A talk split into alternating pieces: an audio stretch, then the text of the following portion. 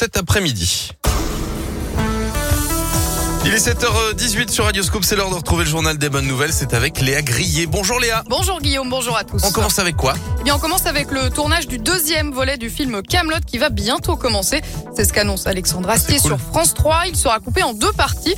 Le réalisateur lyonnais est en train d'en terminer l'écriture, mais il l'assure déjà, une partie du film sera tournée dans notre région.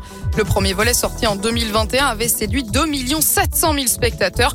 Film que pour, vous pourrez voir ou revoir le 23 septembre prochain à la Tony Garnier en ciné-concert avec l'Orchestre National de Lyon. Bien. Dans la région, il a couru le marathon de Paris à l'âge de 93 ans. Il s'appelle Charlie, il est auvergnat, il habite dans un petit village du Cantal. Il a terminé dimanche son 11e marathon dans la capitale en plus de À quel âge 7h22. 93 ans. Voyons donc, moi je fais 20 mètres, j'ai un point de côté. Mais ouais, bah pareil, ça, ça me fait bizarre.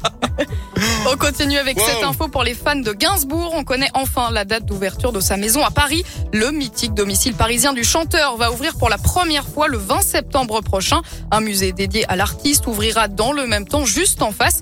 L'annonce a été faite dimanche par sa fille Charlotte, le jour du 95e anniversaire de la naissance de l'homme à la tête de chou. Et enfin, cette euh, découverte d'un chercheur d'or australien, il a mis la main sur une pépite d'or de taille hors norme, 4,6 kilos. Elle contient plus de 2,5 kilos d'or. Donc euh, c'est énorme, on va pas se Ouais. mentir, mais la quantité par rapport au caillou n'est pas incroyable. Oh, on Quasiment prend quand même. même, hein. Oui, et sa valeur a été estimée à 240 000 dollars, soit environ 147 000 euros, c'est déjà pas mal.